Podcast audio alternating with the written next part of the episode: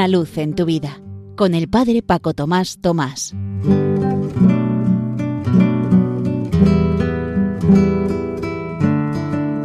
Queridos amigos de Radio María, os saludo muy cordialmente desde la parroquia San José en Las Matas, cerca de Madrid. Manteniendo una conversación el otro día, en un momento dado le pregunté, Oye, supongo que irás a visitar a tu tía ya que estamos a menos de 100 metros. Es, que queremos llegar pronto a la playa porque solo tenemos dos días para estar allí y además ya hemos venido a visitarla hace poco. Pregunté sorprendido así porque no me imaginaba yo cuándo podía haber sucedido eso. Dice, sí, cuando vinimos para tal acontecimiento. Y le dije, oye, que eso fue hace dos años y un mes.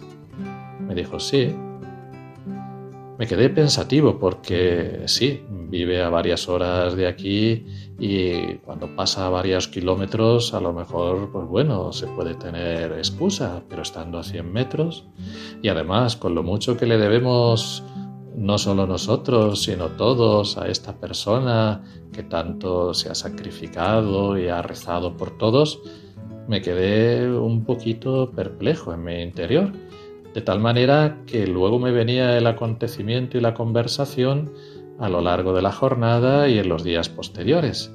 Y sin querer pensar ninguna otra cosa, me preguntaba yo, bueno, pues Señor, querrás decirme tú algo a través de esto. Y me vino también otra persona de aquí de la parroquia que todos los domingos va a buscar a la residencia de ancianos a su tía la lleva a la casa y están con ellos todo el día, también con los niños, vienen juntos aquí a misa, al acabar la misa nos saludamos un poquito en la puerta, con ella, con su tía, con los niños, y se les ve contentos, que se quieren, y daba gracias a Dios por estas personas.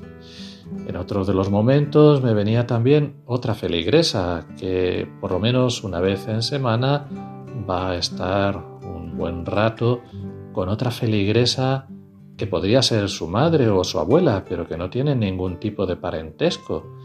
Pero todo el mundo en la residencia se piensa que es su hija y daba gracias a Dios tanto por la una como por la otra, porque también a ella yo voy a visitarla para llevarle la comunión y agradece infinito ese ratito y poder recibir a Jesús.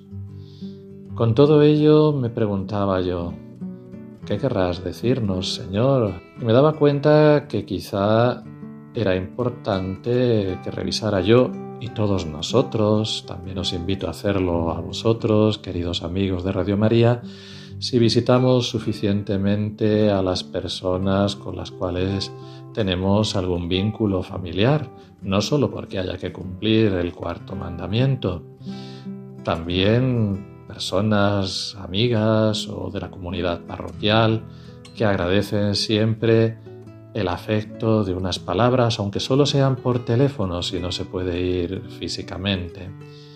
Pero también me venía sobre todo al corazón el darme cuenta que tenemos a una persona viva en cada sagrario, en cada iglesia, una persona divina, de corazón palpitante, a Jesucristo, real, verdadera, corporal, sustancialmente presente en la Eucaristía y muchas iglesias están abiertas y no se pasa a estar un ratito con él.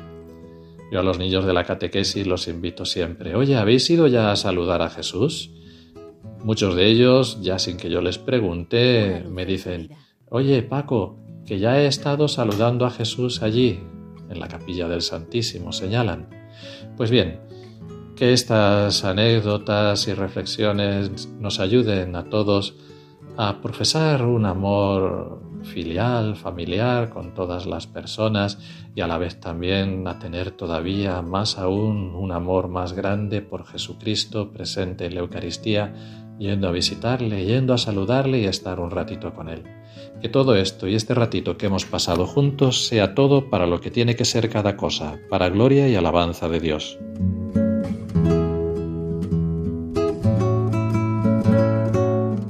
Una luz en tu vida con el Padre Paco Tomás Tomás.